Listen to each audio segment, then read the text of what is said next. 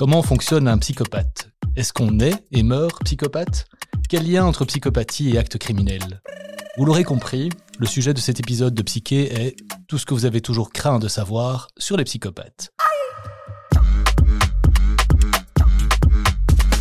Vous écoutez le podcast Psyché à tête ouverte. Psyché car nous tentons de comprendre ensemble les forces qui nous animent. À tête ouverte car nous le faisons avec l'esprit ouvert au moyen des connaissances actuelles. Bref, Psyché, c'est le seul podcast qui traite avec sérieux et légèreté de la santé mentale.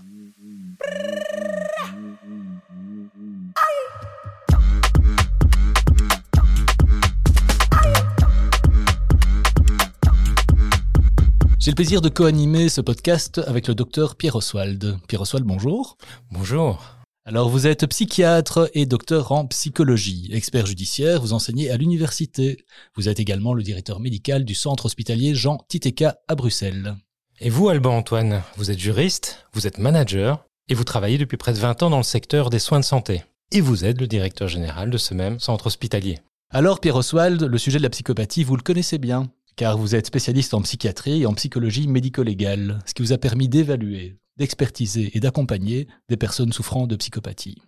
Alors Pierre, avant de nous lancer, vous aimez les films de gladiateurs? Je les adore, mais pas tout seul. Merci Pierre. Alors Pierre, en préparant ce thème de la psychopathie, vous avez proposé de le scinder en deux épisodes. Pourquoi? Eh bien, Alban, parce que la, psychopathie, c'est d'abord un très vaste sujet, on pourrait en parler pendant des heures, mais j'ai proposé qu'on le scinde en, deux parties pour peut-être, dans un premier temps, parler de ce qu'on imagine être la psychopathie, c'est-à-dire cette dimension de personnalité qui vise à faire du mal aux autres, à peut-être euh, les agresser et finalement à se retrouver en prison. Ça, je pense, ce sera la première partie. Et puis en deuxième partie, ben, on parlera un petit peu de la psychopathie de tous les jours, de celui qu'on rencontre au travail ou ailleurs, et qui finalement se retrouve assez fréquemment dans pas mal de situations, tant professionnelles que personnelles. Vous me regardez beaucoup en disant cette dernière partie de la phrase. Oui, et ben je pensais justement à certaines activités professionnelles que nous exerçons ensemble. Ok, merci Pierre. Donc le rendez-vous est pris pour un deuxième épisode d'ores et déjà. Alors, est-ce que vous pourriez définir de manière simple, mais non simpliste, ce qu'est un psychopathe? Alors, un, psychopathe, c'est quelqu'un qui présente ce qu'on pense être un trouble de personnalité. Alors, un trouble de personnalité, c'est une disposition euh, durable hein, d'un individu, c'est-à-dire ce sont toute une série de manifestations, de comportements, de pensées qu'il présentera tout au long de sa vie, et ce de manière durable. Donc, c'est pas comme une maladie qu'on peut attraper et de laquelle on guérit. Donc, c'est un mode de, euh, de communication au monde et de communication envers les autres et envers certaines institutions. Alors les psychopathes, comme personnalité, présenteraient, et ça aussi c'est quelque chose qui euh, a été défini tout au long des années, deux types de fonctionnement. Un premier qui est marqué par une froideur, une certaine autorité, un certain narcissisme, une envie finalement ou un besoin de pas trop s'occuper des autres, de penser à soi plus qu'aux autres. Ce qu'on a mis aussi en évidence, c'est que la plupart des gens qui présentaient une psychopathie présentaient ce que les psychiatres appellent un trouble des conduites. C'est-à-dire qu'ils ont cette capacité, cette volonté ou finalement cette envie de passer à l'acte dans toute une série de situations où j'imagine que vous, monsieur Antoine, vous ne passeriez pas à l'acte. Eh bien, les psychopathes, eux, ils le font. Pourquoi? On en parlera peut-être euh, et sûrement au cours de nos rencontres. Merci pour cette définition. Euh, on utilise souvent d'autres termes comme euh, schizophrène, sociopathe. Est-ce que vous pourriez éventuellement nous donner quelques, quelques différences entre ces, ces notions-là? Alors je ferai d'abord une remarque préliminaire. Tous ces termes-là sont rentrés un peu dans le langage public, alors que c'est plutôt un langage qui concerne les professionnels. Et il y a une chose importante à dire derrière ça, c'est que lorsqu'on utilise tous ces termes-là, c'est idéalement et théoriquement la conclusion de toute une série d'évaluations, d'expertises. Bref, il faut éviter des diagnostics sauvages. Alors un professionnel, quand il est amené à évaluer une personne pour savoir si elle est psychopathe, sociopathe et schizophrène, va utiliser toute une série d'outils, va poser certaines questions. Un sociopathe, c'est quelqu'un qui, en général, présente un fonctionnement psychopathe, mais sur un mode et sur un versant plus comportemental. Donc, rappelez-vous, je vous ai dit tout à l'heure que les psychopathes avaient tendance à parfois passer à l'acte. Ben, un sociopathe, c'est plutôt un psychopathe qui n'hésite pas à passer à l'acte. Schizophrénie, c'est totalement autre chose. La schizophrénie, c'est vraiment une maladie qui remet en question la manière dont une personne perçoit le monde, a des perceptions souvent pathologiques et présente aussi toute une série de comportements qui fait que son rapport à la réalité est fortement anormal. Et donc, à ce moment-là, on parlera vraiment de trouble mental sévère. On est vraiment dans quelque chose de totalement différent de la psychopathie. Alors Pierre, à votre avis, pourquoi est-ce que ces psychopathes nous intriguent, nous fascinent tellement? Parce que c'est un trouble de personnalité. Et quand on parle de trouble de personnalité, on est d'office dans quelque chose d'assez vague. Et tout ce qui est à la fois loin, mais qui en même temps nous touche un petit peu, nous fascine. Alors, on craint tous d'être un peu psychopathe, tout comme on est fasciné par ce que certains psychopathes peuvent faire.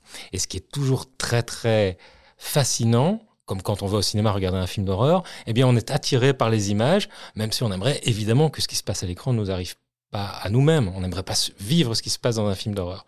C'est un peu ça qu'on vit avec les psychopathes. Ils nous fascinent, ils nous répulsent, mais en même temps, on aimerait comprendre ce qui se passe dans leur tête. Et puis surtout, on se dit, mais est-ce que moi, je ne serais pas un peu psychopathe? Donc c'est un rapport à la fois très très intime, mais en même temps très distancié, qui crée un petit peu cette fascination.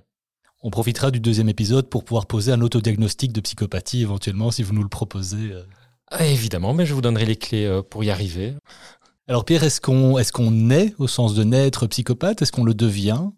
Alors on est psychopathe. Alors avec un N au, début, on est psychopathe parce que c'est un trouble de personnalité. Donc ça veut dire qu'il y a des recherches qui sont faites pour euh, euh, essayer de comprendre si certains gènes sont atteints, si certains facteurs d'environnement modulent l'expression de ces gènes. Ce qu'on sait par exemple, c'est que euh, la plupart des psychopathes ont un rapport relationnel assez particulier. Donc si on présente une série d'émotions faciales à des personnes étiquetées psychopathes, on va se rendre compte qu'ils n'ont pas les mêmes perceptions des émotions que la plupart des gens qui, a priori, ne sont pas psychopathes. Donc il y a vraiment des dispositions très très profondes qui, a priori, viennent de gènes, viennent de dispositions peut-être intra-utérines, etc. Donc on peut avoir des familles de psychopathes, euh, genre ah euh, massacre à la tronçonneuse. Euh. Oui, tout à fait. Il y a des familles de psychopathes, effectivement. Vous en connaissez? J'en connais. Je me suis permis cette référence à un grand classique du cinéma. Est-ce que de manière générale, on sait que les psychopathes, ça fait vendre. Hein on a parlé de cette, cette, curiosité un peu macabre ou morbide qu'on a tous, euh, toutes et tous. Euh, est-ce que de manière générale au cinéma, sans vous lancer sur 40 heures d'explication, est-ce que les psychopathes qui passent à l'acte, hein, c'est ceux qui nous intéressent aujourd'hui, est-ce qu'ils sont relativement bien représentés dans, euh, dans, les, dans les films, dans les séries? Non. Non, non, non. Ce qu'on imagine, chacun, quand on va au cinéma, qu'on regarde un film ou une série, euh, c'est le psychopathe qui est cruel. Il faut bien se dire que la plupart des psychopathes ne sont pas cruels. Pourquoi? Parce qu'ils pensent à eux, ils s'en fichent de faire du bien ou du mal aux autres. Et, et, la représentation au cinéma ou dans la pop culture en général des psychopathes, c'est quelqu'un qui a plus une volonté sadique. Alors voilà, alors c'est parfois très rigolo de voir ça au cinéma, mais il faut avouer que ça existe que très rarement. Donc des psychopathes euh, qui s'amusent à faire du mal aux autres, ben non, c'est un petit peu antinomique par rapport à ce qu'on imagine des psychopathes, à ce qui est la réalité d'ailleurs des psychopathes, puisque eux, ce qui les intéresse, c'est leur propre intérêt. Donc, pourquoi aller faire du tort aux autres? Mais dans les faits, ils passent à l'acte et ils font du tort aux autres. Ah bah oui, si on pense à soi, on a souvent tendance à faire du tort aux autres. Là, j'avoue que vous m'avez un peu perdu, Pierre. Euh. Oui, je vous ai peut-être perdu, Alban, mais c'est un petit peu logique, parce que les troubles de personnalité sont avant tout des, euh, liés à des rapports sociaux, des rapports interpersonnels. Et on a tous une volonté, en général, d'apaiser les conflits, de les résoudre ou de les fuir. Mais en tout cas, le conflit, c'est quelque chose qui est important dans nos vies. Pour la personne qui est centrée sur elle-même, le conflit, c'est quelque chose qui n'est même pas pensable ou, compréhensible. Et donc, quand on pense qu'à soi, bah, souvent, on génère des conflits autour de soi. Et là, le psychopathe n'a ni volonté ni de les apaiser, ni même de les fuir. Et donc, qui dit psychopathie dit souvent conflit, mais conflit involontaire. Pour revenir peut-être sur la, représentation des, euh, des psychopathes et peut-être plus particulièrement des tueurs en série, vu que c'est quand même c'est ce qui fait Flores, euh, que ce soit au cinéma ou dans les séries, on voit toujours quand même un certain degré de préparation euh, des, actes, des actes criminels qui sont posés. C'est quelque chose qui n'a pas l'air de correspondre à ce que vous décrivez comme, comme tableau de la, de la psychopathie. Oui et non, oui et non. et ça, c'est vrai que vous faites référence à, des grands débats entre, entre experts de la psychopathie. C'est lié à est-ce que ces personnes présentent ou pas un fonctionnement impulsif? Et ça, euh, bah, on se rend compte qu'il y a un peu de tout. Il y en a qui sont plutôt moins méthodiques et d'autres qui agissent dans l'instant. Mais de nouveau, toujours avec cette idée de bah, qu'est-ce qui est important pour moi là maintenant? Si euh, je décide, moi en tant que grand psychopathe, euh, d'atteindre un objectif, bah, je suis prêt à anéantir mon concurrent parce que j'estime que je mérite de passer devant lui. Et ça, ça peut se faire de manière impulsive, comme ça peut se faire de manière méthodique. Mais il y a une chose qui est importante, c'est que vous faites référence plutôt aux sadiques, alors que les sadiques, c'est autre chose que la psychopathie. vous, avez, vous avez cité quelque chose de, passionnant. Donc, il y a des congrès d'experts en psychopathie où les gens se tapent dessus. Comment ça marche Avec des PowerPoint, il y a des grandes querelles, des grands débats à table après. Euh. Ben, vous dites ça en souriant, mais en fait, vous, êtes, euh, vous posez une question très très sérieuse. Pourquoi? Parce que l'immense majorité de nos catégories diagnostiques sont issues d'une pure subjectivité des experts. Donc, on n'est pas sûr que la psychopathie existe. On n'a pas de test biologique, on n'a pas de prise de sang qui nous dit qu'il est psychopathe ou pas. Et donc, en effet, quand on discute de tout ça, on passe son temps à s'engueuler. C'est peut-être quelque chose qui va revenir quand même assez régulièrement dans le podcast tel qu'on le conçoit ici. Bah, c'est justement de, montrer aussi les limites des connaissances euh, qu'on peut avoir. C'est vrai que d'une vision très euh, à l'écran public des choses, bah, vous êtes un expert, hein, je l'ai dit en présentant, vous êtes un, expert en, matière médico-légale et vous reconnaissez vous-même les limites quelque part de votre, euh, de votre art. Tout à fait, et c'est pour ça que j'insiste encore une fois, euh, cher Alban, sur le fait que la psychopathie en tant que telle, finalement, c'est un code, un langage pour des experts, mais peut-être en trop en parler comme nous le faisons maintenant vis-à-vis de notre large public, c'est peut-être pas la meilleure chose à faire. Ok, ben je propose qu'on arrête. Vous avez dit qu'on essaie psychopathe, et si on se concentre une fois encore sur les psychopathes qui, euh, qui présentent euh, une forme de passage à l'acte criminel, hein, pour ce qui nous, ce qui nous intéresse aujourd'hui, euh, en matière de traitement finalement, qu'est-ce qu'on en fait? On les enferme on, les, on les bourre de médicaments? Comment, comment ça se passe? Alors dans, dans la réalité, on a évoqué cette notion que, la psychopathie était en, effet une disposition qui parfois amenait à certains comportements criminels. Et donc, très sérieusement, il faut reconnaître qu'il y a que cette disposition de personnalité est relativement bien représentée dans les lieux de détention ou dans, les lieux de soins psychiatriques spécifiques pour euh, les, criminels ou, les délinquants. Que fait-on avec les psychopathes? La première étape, c'est de pouvoir établir le degré de psychopathie. Alors le degré de psychopathie, c'est pas dire qu'un psychopathe est légèrement atteint, moyennement atteint ou sévèrement atteint. Euh, nous avons toute une série d'outils à notre disposition qui permettent de définir quelle dimension du fonctionnement est particulièrement atteint. Et là, on a une petite fenêtre de tir.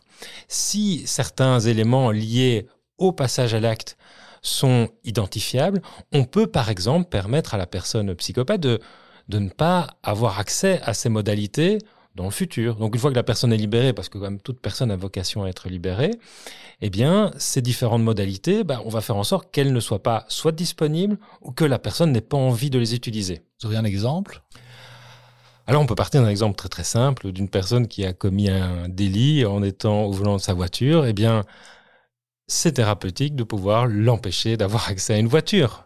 Je dis ça en souriant parce que c'est un exemple un, peu, un peu simpliste. Mais plus globalement, nous, en tant que psy, on a la possibilité de pouvoir leur permettre de leur renvoyer un, une image de par rapport au monde et de leur dire, mais est-ce que vous vous rendez compte que cet acte-là a eu telle conséquence? Est-ce qu'il n'est pas possible de rembobiner un petit peu votre cerveau dans ces moments-là et de vous dire que vous aurez plus de conséquences négatives à le faire que davantage.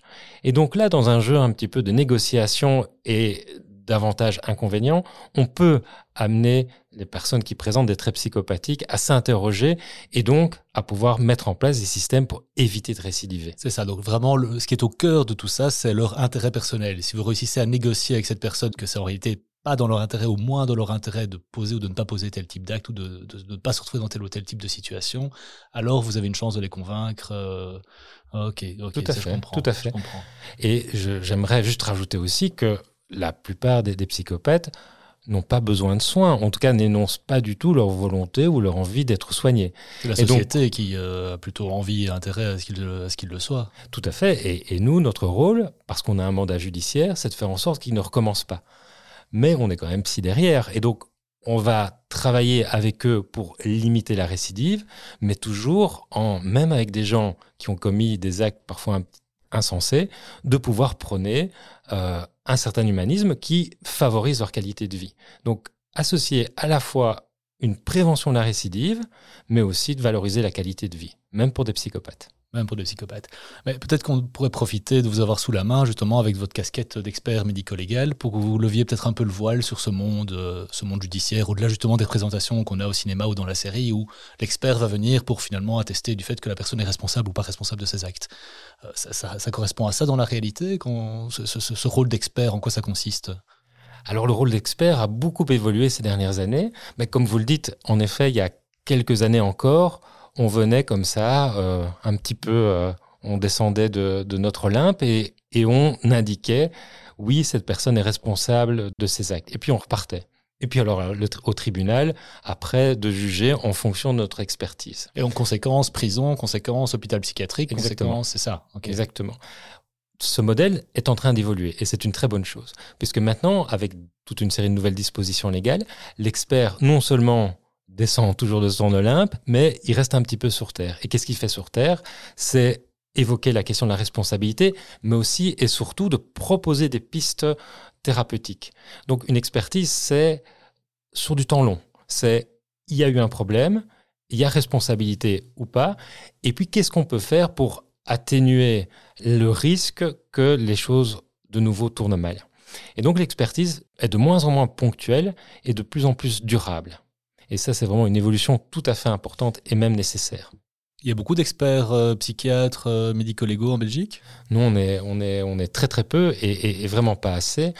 C'est pas une profession qui attire énormément de psychiatres, pourtant elle est fascinante, mais c'est vrai que c'est pas quelque chose qui attire un jeune psychiatre quand il démarre sa carrière, où il préfère plutôt euh, être clinicien que plutôt intervenir auprès de gens qui n'ont pas envie de le voir. vous faites les deux? Oui, ah oui, que. ah oui, franc. si on se concentre toujours sur ces psychopathes qui ont passé à l'acte et des, actes de nature criminelle, est-ce qu'il y a euh, plus d'hommes, plus de femmes? Il y a une, euh, des études là-dessus? On a des infos? On a des infos et là, on a des données. On a des, on a des données, oui, Alban, vous, vous voilà scientifique désormais. On a des informations qui tendent à montrer que euh, le passage à l'acte est plus, plus masculin. À ceci, d'ailleurs, je, je, pourrais rajouter que malgré toutes les, réflexions qu'on peut avoir, le niveau de passage à l'acte est souvent corrélé au niveau de testostérone. Et donc, on a quand même plus de passage à l'acte chez les hommes que chez les femmes. Par contre, et c'est un champ vraiment euh, en pleine euh, réflexion actuellement, sur le niveau d'égocentrisme, de manipulation, de froideur émotionnelle, là, il n'y a pas de raison qu'il y ait plus d'hommes que de femmes et ce sont des études qui sont en cours. Mais il faut savoir, pour rentrer un peu dans la popote euh, de ces fameux faiseurs de données, c'est que quand on va chercher des psychopathes, où est-ce qu'on les trouve? En prison. En prison. Et donc ceux qui ont passé à l'acte. Et donc c'est un biais de, de récolte de données. Vous parliez tout à l'heure de, prédispositions euh, génétiques et autres. Euh, est-ce qu'on en revient un peu à, des modèles type euh, phrénologie On mesure les crânes, anthropométrie, pour, en fonction de la façon dont le cerveau est constitué, se dire bah tiens voilà voilà un futur psychopathe. On pourrait à la naissance repérer les psychopathes et, prendre des mesures sociales, sociétales idoines. Là, là, Alban, vous revenez au 19e siècle. Mais je suis d'accord d'aller avec vous au 19e siècle, pourquoi pas. Là, vous faites référence à toute une série de, de, de théories sur... Euh, oui, vous avez parlé de phrénologie, il y a aussi la physiognomonie, hmm. il y a aussi les théories de Lombroso sur l'homme criminel. Lombroso. Lombroso, le fameux. Alors, on a souvent tendance à, à, jeter à la poubelle toutes ces théories qui tendaient à décrypter ou à anticiper des actes criminels en fonction de certains facteurs, comme des facteurs physiologiques, des, des traits de, de caractère, des traits de personnalité, ou même des traits du visage. On doit reconnaître quand même que toutes ces personnes ont œuvré parfois de manière très humaniste à la détection de personnes à risque pour non pas les écarter, mais pour essayer de les éduquer et, entre guillemets, les remettre dans le droit chemin. Et actuellement, dans notre époque euh, actuelle, on revient un petit peu à cette idée-là. C'est-à-dire, quelle serait les facteurs qui nous permettraient de détecter le plus tôt possible des gens qui sont à risque de faire des bêtises. Ouais, J'avais dit, vous êtes un peu le, un des premiers psychiatres du troisième millénaire. J'en reviens peut-être, euh, je fais un parallèle avec un sujet qui vous passionne, qui est l'intelligence artificielle. Est-ce qu'on pourrait prévoir des mécanismes de détection, ben justement, parler de mouvement du visage, euh, pour pouvoir, euh, sur base de, caméras et d'algorithmes, détecter automatiquement des, des potentiels euh, psychopathes dans, dans la société en général. Oui, d'accord. D'abord, il y a, il y a des équipes qui sont à l'œuvre pour tester certains outils d'intelligence artificielle qui permettrait peut-être, hein, et peut-être qu'on fait fausse route, mais alors euh, on essaiera autre chose, qui permettrait de détecter en fonction de certains facteurs, comme vous l'avez dit, euh, avec des caméras et autres, de détecter, comme Lombroso, il y a 150 ans maintenant, ou un, peu moins, de détecter ceux qui pourraient commettre euh, des, des, des crimes ou des délits. Et c'est là, alors, évidemment, toute l'interrogation et le champ éthique qui s'ouvre sur est-ce qu'il est possible de détecter quelqu'un? Est-ce que le risque vaut la peine qu'on prenne des mesures parfois contraintes vis-à-vis de quelqu'un qui présente un risque, peut-être pas élevé, de passage à l'acte. C'est le champ éthique qui s'ouvre et qui est passionnant. Nous arrivons déjà au terme de cet épisode. Pierre, il est une tradition dans Psyché. Est-ce que vous auriez trois ouvrages, œuvres d'art ou autres, à conseiller à nos auditrices et à nos auditeurs qui souhaiteraient approfondir le sujet? Je vais commencer par un roman graphique de Derf McDerf, Mon ami Damer, qui raconte l'histoire vraie de Derf McDerf, qui a fréquenté la même classe qu'un tueur en série, futur tueur en série, euh, Geoffrey Dahmer. Et on navigue dans l'enfance de Dahmer qui, entre autres, passe son temps à faire du mal aux animaux du quartier. Ensuite, un film des frères Cohen, No Country for Old Men. Alors je dis ça en souriant, pas parce que j'ai un mauvais accent anglais, mais parce que le film est particulièrement drôle, parce qu'il dépeint un vrai psychopathe dans sa dimension strictement sans émotion. Donc il fait mais des horreurs avec une mine impassible et parfois un intérêt vaguement masqué. C'est Ravier. Ravier, exactement. Et une coiffure insensée et magnifique. Je termine aussi par quelque chose de, là, de plus sérieux qui est un livre qui a vraiment lancé et on peut dire la mode, et en tout cas l'intérêt des scientifiques pour la psychopathie, c'est The Mask of Sanity d'Hervé Keckley des années 30, magnifique euh, livre qui dépeint au travers de toute une série d'observations en prison ce qui petit à petit est devenu la psychopathie comme on l'entend aujourd'hui. Merci Pierre. Je signale aux auditeurs et aux auditrices qu'ils trouveront ces références, de même qu'une bibliographie non exhaustive, dans le descriptif de l'épisode du jour. Si vous souhaitez nous proposer des thèmes, une seule adresse info at psyche.be, info at psyche.be, P-S-Y-K-E. Avant de nous quitter, Pierre, pourriez-vous lever un coin du voile sur notre prochain épisode? Oui, Alban. Alors, lors de notre prochain euh, épisode, nous allons nous intéresser à la psychopathie, mais peut-être dans sa dimension moins spectaculaire, quoique nous parlerons des psychopathes de tous les jours et des fameux psychopathes en col blanc. Le rendez-vous est pris. Merci à toutes et tous pour votre écoute et n'oubliez pas, quoi qu'il arrive, gardez la tête ouverte.